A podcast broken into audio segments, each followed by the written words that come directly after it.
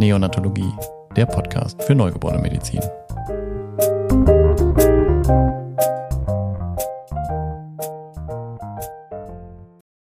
Liebe Eltern, mein Name ist Dr. Till Driesbach. Ich bin Oberarzt in der Abteilung Neonatologie und Pädiatrische Intensivmedizin hier am Universitätsklinikum Bonn. Zunächst einmal herzlichen Glückwunsch zur Geburt Ihres Kindes. Eine aufregende Zeit beginnt und wir möchten Sie gerne auf diesem Weg begleiten. In dieser Audioinfo möchten wir Ihnen wichtige Informationen zu den Vorsorgeuntersuchungen und Präventionsmaßnahmen geben, die in den Tagen nach der Geburt durchgeführt werden. Durch diese Untersuchungen können angeborene Fehlbildungen, Infektionen oder Stoffwechselstörungen frühzeitig diagnostiziert und wenn erforderlich rasch behandelt werden. Außerdem geben wir Ihnen umfassende Informationen, damit Sie aktiv dazu beitragen können, die Gesundheit und Sicherheit Ihres Kindes zu fördern. Diese Audioinformation dient Ihrer zusätzlichen Information und ersetzt natürlich nicht das persönliche Gespräch mit den Kinderärztinnen und Kinderärzten unserer Abteilung. In den ersten Lebensjahren Ihres Kindes werden regelmäßige Vorsorgeuntersuchungen durchgeführt.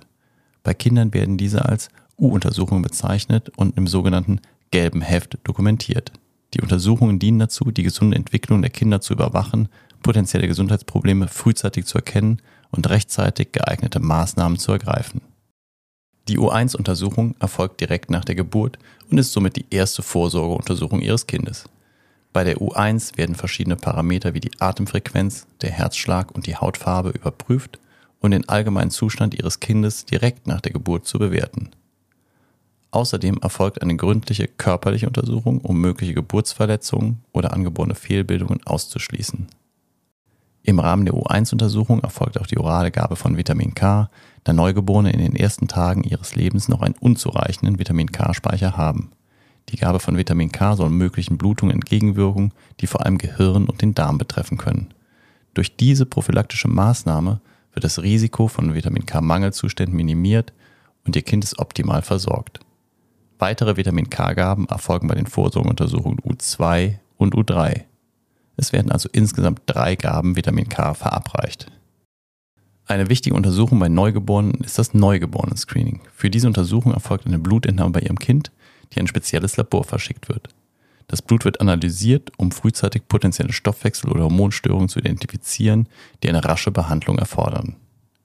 Das Blut für das Neugeborenen-Screening wird zwischen der 36. und 72. Lebensstunde Ihres Kindes abgenommen. Die Untersuchung erfordert Ihr schriftliches Einverständnis. Seien Sie nicht besorgt, in über 98 Prozent der Fälle erhalten wir einen Normalbefund. Wichtig ist auch, dass eine Befundmitteilung an die Eltern nur erfolgt, wenn ein auffälliger Befund vorliegt. Bei unauffälligen Befunden, also wenn alles in Ordnung ist, erhalten Sie keinen Befund. Das Hörvermögen Ihres Kindes wird im Hörscreening getestet. Durch das Hörscreening können angeborene oder um den Geburtszeitpunkt auftretende Hörstörungen frühzeitig erkannt werden. Durch eine rechtzeitige Behandlung können die Folgen einer solchen Hörstörung vermieden werden. Der Hörtest ist völlig schmerzfrei und kann am besten durchgeführt werden, wenn Ihr Kind schläft.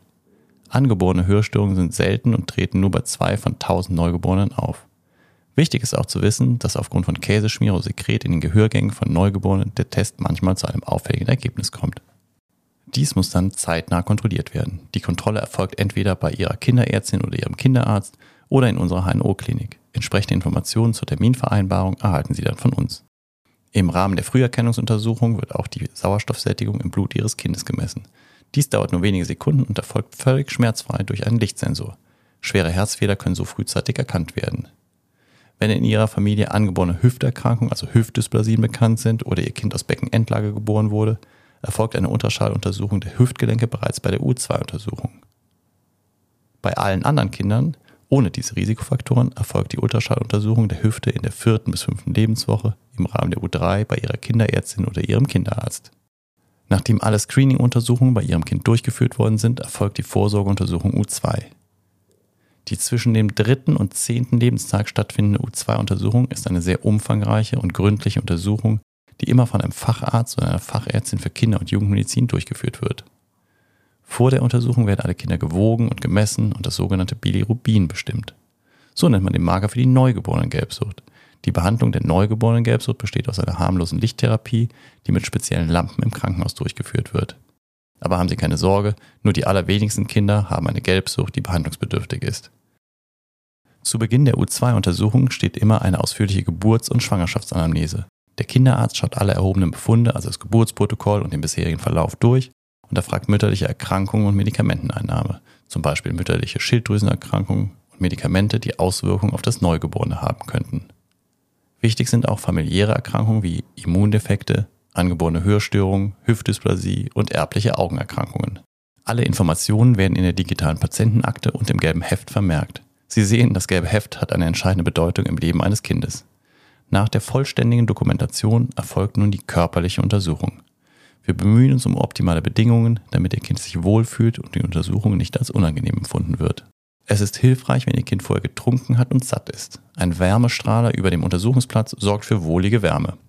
Im Untersuchungsraum sollte es ruhig sein und das Licht kann gedämmt werden, wenn die einzelnen Untersuchungsschritte dies erlauben.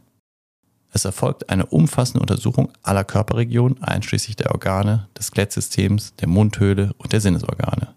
Falls Ihnen bei Ihrem Kind etwas aufgefallen ist und Sie unsicher sind, ob es normal ist, fragen Sie uns gerne. Eine wichtige Prophylaxemaßnahme, die Sie zu Hause durchführen, ist die regelmäßige Gabe von Vitamin D und Fluorid, die ab dem 10. Lebenstag begonnen werden sollte. Vitamin D ist entscheidend an der Härtung der Knochen beteiligt, Fluorid ist wichtig für die Prophylaxe von Zahnkaries. Die über Muttermilch oder Säuglingsnahrung zugeführte Menge an Vitamin D reicht aber nicht aus, um den erforderlichen Bedarf sicherzustellen. Die Deutsche Gesellschaft für Kinder- und Jugendmedizin empfiehlt deshalb die Gabe eines Kombinationspräparates aus Vitamin D und Fluorid. Die Tablette wird ab dem 10. Lebenstag vor dem Stillen oder Füttern in die Wangentasche Ihres Kindes gelegt. Kommt die Tablette im Mund, also mit Flüssigkeit, also mit Milch, in Kontakt, löst diese sich rasch auf. Bei der U2-Untersuchung erhalten Sie die erste Packung, die genügend Tabletten bis zum Zeitpunkt der U3-Untersuchung erhält. Dann erhalten Sie von Ihrem Kinderarzt oder Ihrer Kinderärztin neue Tabletten. Im gelben Heft finden Sie auch eine sogenannte Stuhlfarbkarte. In den ersten Lebenswochen sollten Sie den Stuhl Ihres Kindes beobachten. Ist der Stuhl entfärbt oder weiß, könnte dies Hinweis auf eine Gallengangserkrankung sein. Zu den typischen Symptomen, die im Krankheitsfall bereits in den ersten Lebenswochen auftreten, gehört neben der anhaltenden Gelbsucht auch eine blasse Stuhlfarbe. Bevor Sie mit Ihrem Kind jetzt nach Hause gehen, möchte ich Ihnen einige wichtige Hinweise zum sicheren Schlaf mit auf den Weg geben. Legen Sie Ihr Kind zum Schlafen auf den Rücken, auf eine feste und waagerechte Unterlage. Verwenden Sie immer einen gut passenden Schlafsack für Ihr Kind und verzichten Sie auf Kopfkissen, Bettdecke, Fellunterlage, Nestchen oder andere Gegenstände, die die Atemwege blockieren könnten. Achten Sie auf eine kühle Schlafumgebung. Die optimale Raumtemperatur wird mit 18 Grad angegeben. Ihr Kind sollte im elterlichen Schlafzimmer, aber in seinem eigenen Bett oder Beistellbett schlafen. Es wird davon abgeraten, Kinder zum Schlafen fest einzuwickeln.